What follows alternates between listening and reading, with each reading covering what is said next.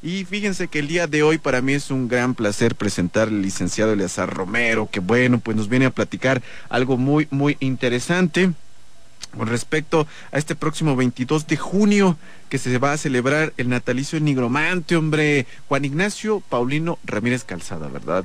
Licenciado, eh, bueno, la verdad tengo que confesarle, aquí estoy viendo mi acordeón, pero bueno, licenciado, ¿cómo está usted? Muy buenos días. Buenos días, David. Pues mira, eh como tú lo dices, vamos a conmemorar el aniversario del natalicio del insigne e intelectual mexicano. Eh, para mí, seguramente el intelectual más importante que ha dado esta nación y que orgullosamente para nosotros nació en esta villa de San Miguel el Grande, hijo de un insurgente, don Lino Ramírez.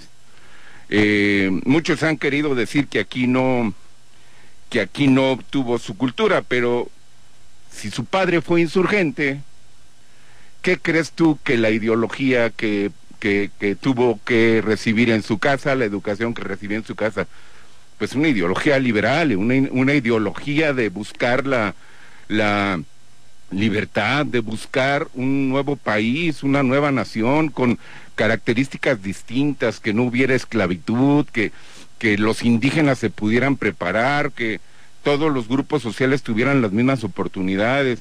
O sea que la verdad, Ignacio Ramírez es un ícono de nuestra patria, de nuestra mexicanidad. Si hay alguien a quien le debemos que realmente fuéramos independientes desde el punto de vista intelectual, pero en el pensamiento es a don Ignacio Ramírez. Y eso es lo poquito que pues lamentablemente nosotros podemos hacer es no olvidarnos de su legado, estar siempre presentes en las ideas que él nos dejó.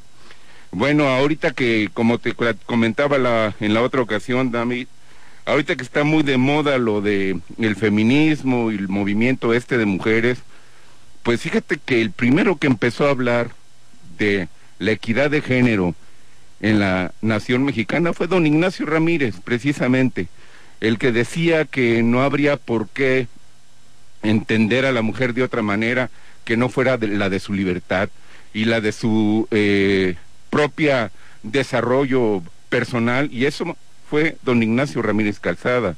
El primero también que habló de la libertad indígena y que los indígenas pudieran ir a la escuela. El primero que habló de la educación libre, laica y gratuita. El primero que empezó a hablar también de la libertad del trabajo y, que no fueran jornadas eh, eh, tan tan ah, pues difíciles para todos los obreros, porque en aquel entonces pues las jornales eran de las 4 de la mañana hasta que se metiera el sol. Todo esto lo pensó y fue la raíz de la ideología de nuestra mexicanidad. ¿Por qué? Porque creía en una nueva nación con sus propios ideales, con sus propios pensamientos, con su propia manera de ser, con sus propios objetivos.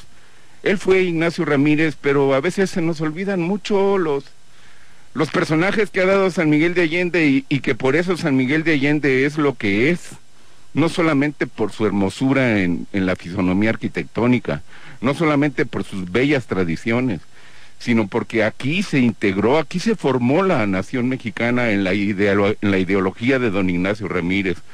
Repito, para mí y para muchos, el intelectual más importante que ha creado esta nación mexicana.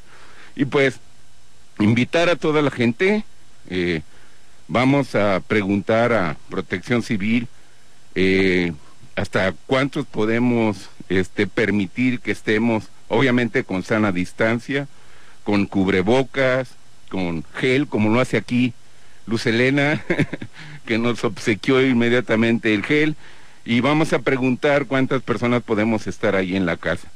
Ahorita estamos en el trabajo de restauración, David. Pues muy, mucha gente me dice, bueno, ¿y tú por qué estás ahí restaurando la casa del nigromate si ni es tuya ni vas a obtener nada, no?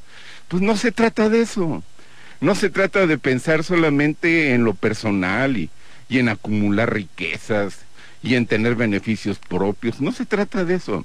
Se trata de que cuando estamos olvidando o empezamos a olvidar a un personaje, a un personaje de esta gran altura, pues empezamos a olvidar de lo que somos, de nuestras raíces, de nuestro origen como, como pensamientos libres y como pensamientos que van a, a una búsqueda de nuevos estadios en donde los indígenas puedan tener las mismas oportunidades, en donde las mujeres puedan ser tratadas iguales, en donde los discapacitados también puedan ser tratados de la misma manera, pero inclusive protegerlos.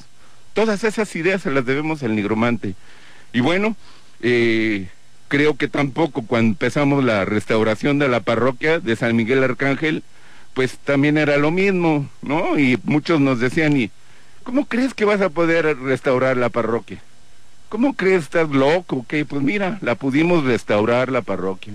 Pero gracias al apoyo de la gente. Por ejemplo, en aquella ocasión de la parroquia, eh, pues nos regaló, nos regaló, nos obsequió el proyecto ejecutivo el licenciado Romero Hicks, que era el gobernador del estado. Y el, el ayuntamiento en turno que presidía Óscar Arroyo nos obsequió los primeros tres millones de pesos. O sea que sí se puede cuando, cuando hay deseos de hacer las cosas. Y mira, finalmente se restauró, porque esa parroquia era como un pastel, David estaba como un pastel, exactamente. La anterior, eh, en la anterior templa, que eran dos torres, eh, pues al momento que lo quitaron, no anclaron la estructura nueva con la anterior. Entonces es como un pastel que pone sobre, sobre, sobre otra base y pues estaba totalmente a la deriva, ¿no? Ya no tenía varios pináculos la parroquia, se tuvieron que reponer. En fin, también gracias a, a uno de nuestros integrantes del Patronato San Miguel de Allende Patrimonio Cultural de la Humanidad, que fue José Luis de la Hoz, porque uno de los primeros municipios que entró al programa de Pueblos Mágicos fue San Miguel de Allende. Y gracias al trabajo de José Luis de la Hoz, y con esa integración al, al programa de Pueblos Mágicos, pues nos pudieron dar apoyo con ese programa. Y ahorita vamos a empezar a buscar por donde quiera los apoyos, David, pero de algo te, lo puedo asegurar, vamos a restaurar la casa del nigromante. Y e invitarlos a quien quiera, eh, pues, decir una poesía, sumarse a lo del evento del aniversario, pero también a quien quiera cooperar con, con la restauración. El aniversario lo vamos a celebrar este próximo 22 de junio, ahí en su casa. Quien quiera, es, repito, Vamos a preguntar a Protección Civil hasta cuántas personas podemos entrar a la casa y eh, hacerle saber a la comunidad que no nos hemos olvidado de un gran mexicano, un gran intelectual, eh, un hombre honrado, honesto, que en estos días es muy importante tener esos ejemplos, ¿verdad, David? Yo creo que la, la honradez y la honestidad que nos ha dejado como una huella indeleble es precisamente su honradez y su honestidad en Nigromante. Fíjate que él tuvo cuatro ministerios, fue presidente de la Suprema Corte, fue diputado por el Estado de Sinaloa, eh, fue el creador de la Institución de Geografía y Estadística, lo que ahora es en el Estado de México. Bueno, no, no, no acabaría de decirte todas las cosas que, que hizo el nigromante. Y, este, y, y, todo eso pues ha generado en, en, en el pueblo mexicano una idea de libertad, de que somos un país con sus propias características y que este señor, teniendo, habiendo sido todo lo que fue y habiendo tenido tantos cargos y murió sin dinero, tuvieron que hacer una colecta para poder enterrarlo porque su familia no tenía dinero para enterrarlo. Eh, hasta uh, una, una, una cooperación entre todos sus amigos, pudieron, pudieron hacer los funerales de Ignacio Ramírez el Nigromante. Pero bueno, así, así se fue porque era tan honesto y tan honrado que, pues, por mucho nos dejó tan solo con ese ejemplo de la honradez y la honestidad. Y entonces, eh, aquí les voy a dejar un pequeño librito. Ah, ok. De obsequio, David. Ah, y a Luz Elena. Muchas gracias. Ahí está reducido, está resumido todo lo que fue el portento de don Ignacio Ramírez el nigromante. Eh, la verdad, volvemos a decir, los invitamos. Este próximo, este próximo 22 de junio a las 10 de la mañana, ahí en su casa, Humarán número 38. Y bueno, invitar, acabamos de escuchar a muchos que pasaron por aquí, David, diciendo que quieren mucho a San Miguel, que aman a San Miguel, otros que este se desviven por San Miguel. Que se desviven por San Miguel. Pues los invitamos, no solamente estando en cargos políticos se pueden hacer las cosas. Claro. Ya lo hemos demostrado mil veces. Y, se y lo vamos a seguir demostrando que no solamente estando en cargos públicos se pueden hacer las cosas. Este es un momento a todos los que fueron candidatos que lamentablemente pues no llegaron, los invitamos a que se sumen, claro. a que hagan algo por San Miguel. Claro, claro. Mm, porque luego tenemos san miguelenses de fuelle, no, de hueso colorado cada tres años. Sí, claro, claro. San miguelenses de hueso colorado. Pero terminan las elecciones y ¿dónde quedaron? Pues el hueso se perdió y lo colorado también. Eso es lo el, malo. El ánimo, la pila y todo se acabó. Y se pierden. Claro, claro. Y los volvemos a aparecer en los, otros tres, años. Entonces, parece que, que hibernan, creo. que creo, ¿eh? No sé, no sé. no, yo tampoco, no sé. Pero con todo respeto a ah, todos, a todos los que quieran, Por los que verdaderamente quieran a San Miguel no, a lo mejor no quieren cooperar con Ignacio Ramírez en Nigromante, pero sí nos pueden ayudar a arreglar eh, que, que, la Cañada de la Virgen sea declarada monumento arqueológico nacional. Sí nos pueden ayudar a rescatar el órgano del oratorio. Sí nos pueden ayudar a restaurar muchas capillas que necesitan restaurarse, como la del Ojo de Agua. En fin, hay muchas cosas por hacer. O pueden ayudar a la gente que está necesitada. Hay muchas cosas, muchas cosas. A todos los invitamos. Ahora sí que con mucho gusto y con mucho agrado. Se necesitan muchísimas manos. Sí, muchísimas manos. Y, bueno, y no hay pretexto, ¿no? No hay pretexto, David. Definitivamente yo creo que si se quiere. Bueno, aquí yo escuché maravillas de que iban a hacer maravillas. Bueno, pues es momento de que, las hagan. que no se queden en palabras, que, se concreticen. Es, un momento que las hagan. Definitivamente. si van a hacer maravillas, que no se vayan de San Miguel porque gobiernan tres años y luego se van de San Miguel y regresan otros tres años a ver qué agarran. Algunos, ¿eh? No todos. No todos, ah, hay que aclararlo, no todos. no todos. Eso sí es Pero sí muchos, pero terminando con ese tema, eh, también viene también lo de don Ignacio de Allende. Ah, ok, sí es cierto. El presidente de la República ha ido a lugares que, pues, mm. ni qué ver. y a San Miguel de Allende, que fue donde nació la, patria mexicana. Aquí nació porque mentira, o sea, nuevamente mentira, que, que haya otro lugar más, más cuna de la independencia que San Miguel de Allende. No existe. Dolores Hidalgo no existía cuando inició el movimiento de independencia. Dolores Hidalgo era una congregación de la villa de San Miguel el Grande. San Felipe, la, el actual San Felipe Torres Mocha, también pertenecía a la alcaldía mayor de San Miguel el Grande.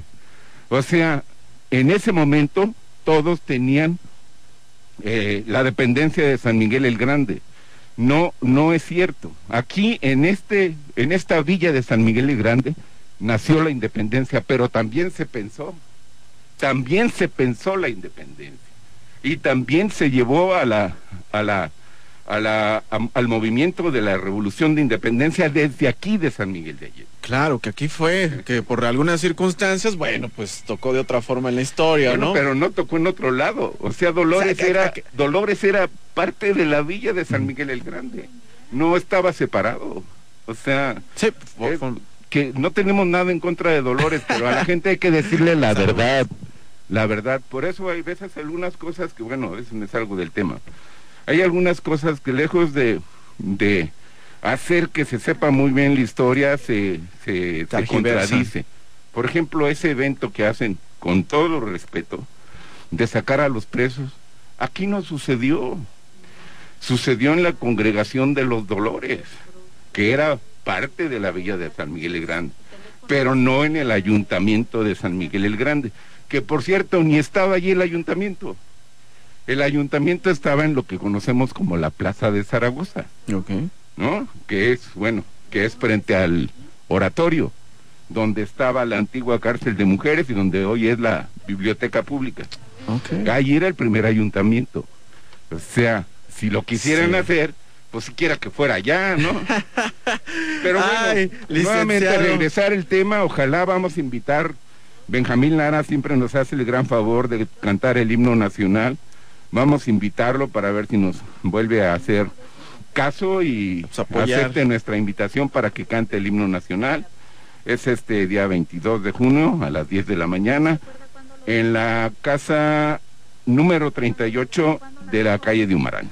Perfecto. Licenciado, como siempre, un gustazo escucharlo y sobre todo con esa energía y con esa eh, actitud, hombre, que a muchos les falta y, y- y a pocos les sobran definitivamente y que de verdad le agradecemos mucho que, que se dé esta vuelta. Para la gente que quiera aportar, apoyar, sumarse en todo esto, ¿dónde podemos contactarlo usted o con quién Mira, podemos? mi, el teléfono es 415 Ujú. 113 3713. Perfecto. 415 113 3713.